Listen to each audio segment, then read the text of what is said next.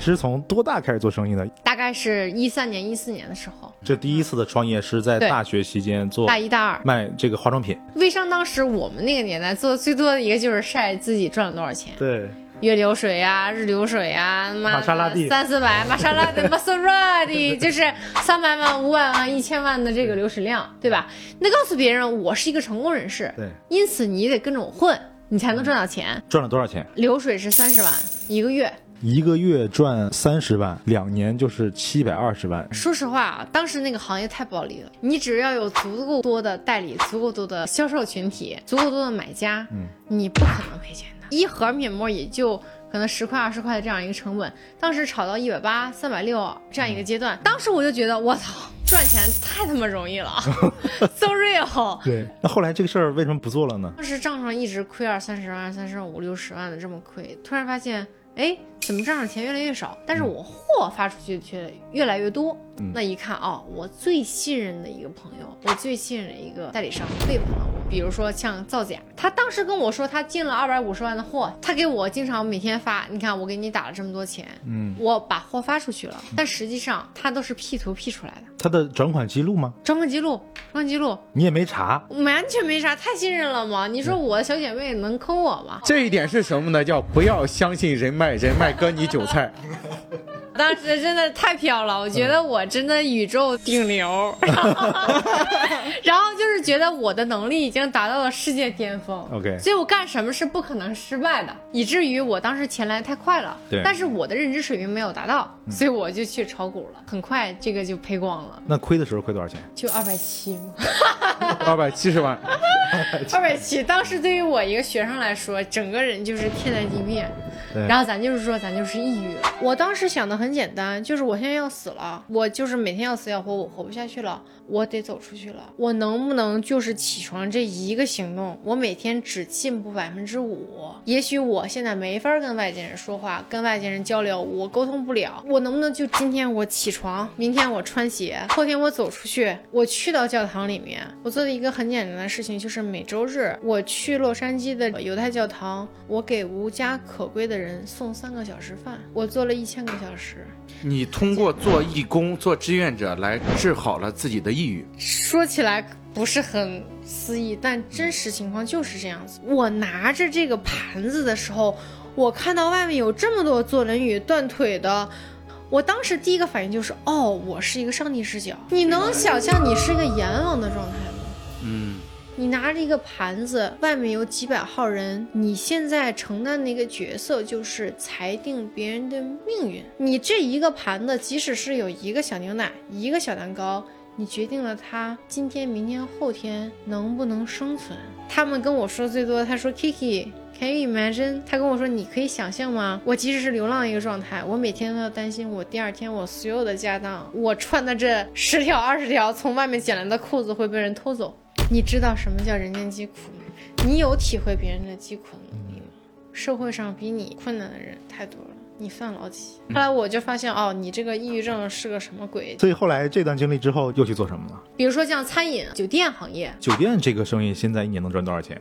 几千万吧，几千万这样一个规模，所以酒店的那个生意是家里的生意吗？是家里的生意。所以那你在家里的生意，你扮演的是一个什么角色？是打工者的身份，还是就是老板的女儿，或者是老板的身份？唉，这个是一个很好的问题。我说实话，刚回家的时候，我觉得我是老板，我一人之下万人之上。但是通过很多具体的事情，尤其是疫情三年的打击，我发现我就是一个打工人。我中午跟我爸一起吃饭的时候，我们还是家人。谈事情的时候，可能一分钟之内就得转换成上下级。那我这个性格又是一个反社会人格，又是容不了天、容不了地的这样一个角色，所以有的时候我有点帮倒忙。就是刚刚回国的那段时间，又不了解中国人情世故。举一个很简单的例子，当时我可能看到很多，比如说酒店的环境啊、扔烟头啊、买植物啊，这样很琐碎的事情，导致让我直接就在群里公开的羞辱其他人。我就直接说：“你他妈的算个什么狗东西？你这工作怎么做的？你算老几啊？你在干嘛？”怎么可以在疫情这么困难的阶段说花钱在院子里的花草上？我就是觉得你结果没有到位，你就不要跟我废话过。说实话，是非常自私加狭隘的一个社会观，很幼稚。也是成长的一个阶段。但是我的成长是建立在团队痛苦的基础上。会有别人不服你吗？其实很多人不服，觉得你这小丫头片子，对吧？你去国外混荡几年，你在中国又没有什么这个工作经历，你怎么就能领导好我们？我觉得啊，证明自己对于我们这个族群来说，最好的一个方式就是结运债、打呆仗。哇，这曾国藩的名言。那必须的。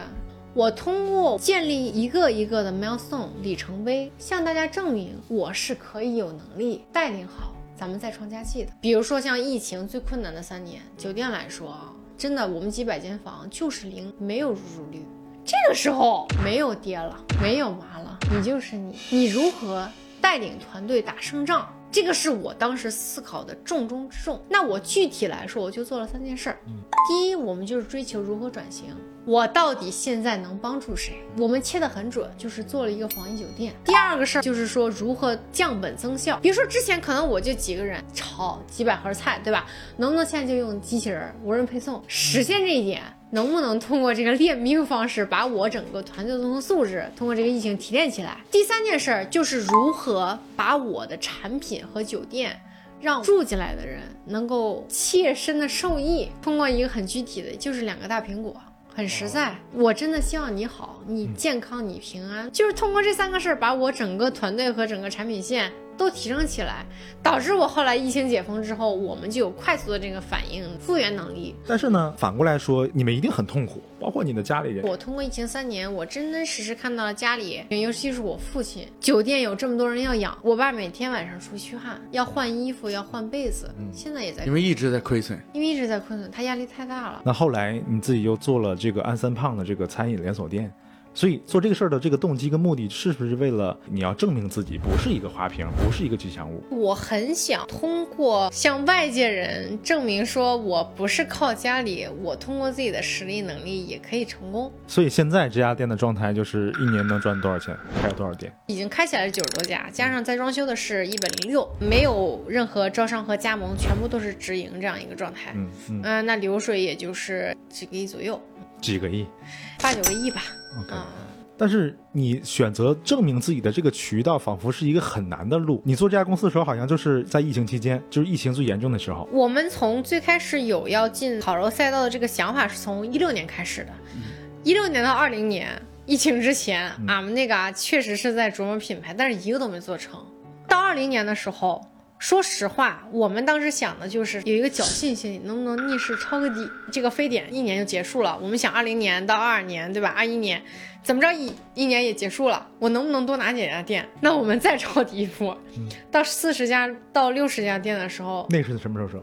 那个应该是到二一年底、二零二二年初的时候，我们发现，我操，原来逆势抄底这个事情得看命。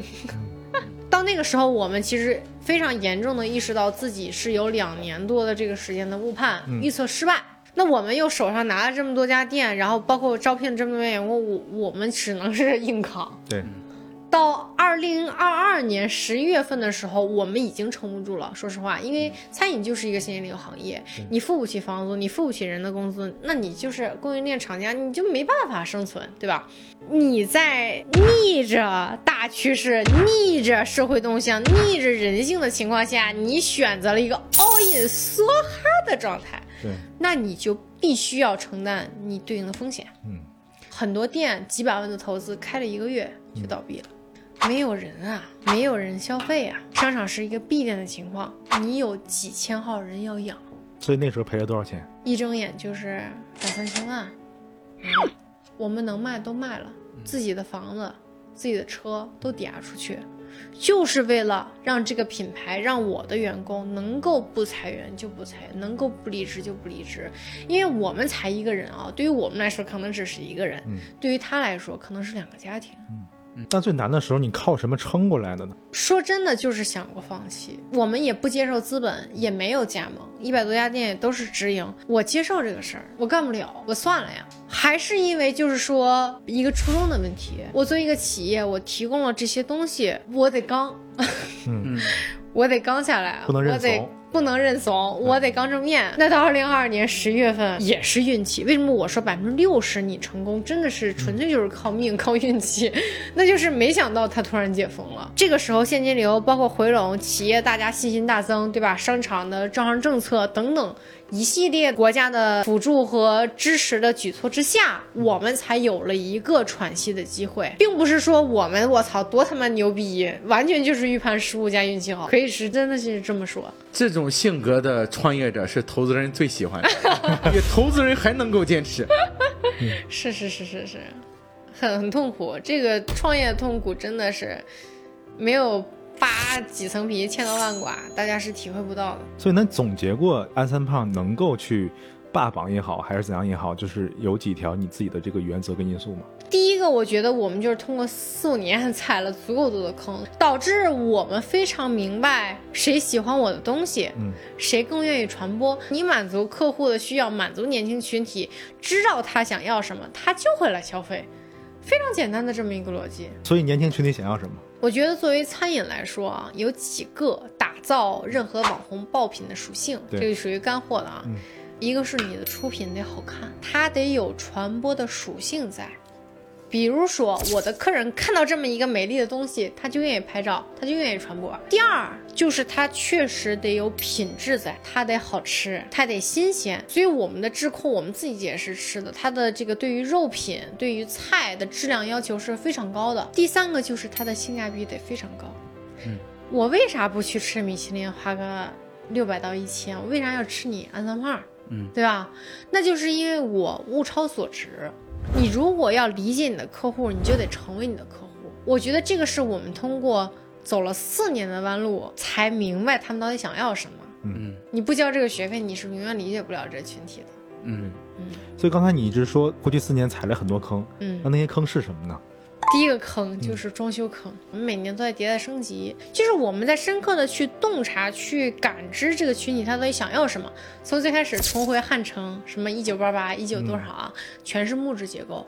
你再去看我六点零版本，全部都是金属元素在里面。作为消费者来说，他可能看到就是一个出品，哦，这个店我在这个场域开心、chill、牛逼。就是这么一感觉，但他不知道背后我们真正打磨了多少版本。嗯，这个是只有创业者才会知道这么一个艰辛的过程。另外的一个坑就是标准化的坑。如果你的销售话术、你的服务员培训、你这个选址没有一个标准化体系，你的装修、你的整个的一个设计和品牌塑造没有一个标准化，你是不知道你团队要去哪儿的。所以我们是通过非常长时间才把这个标准化。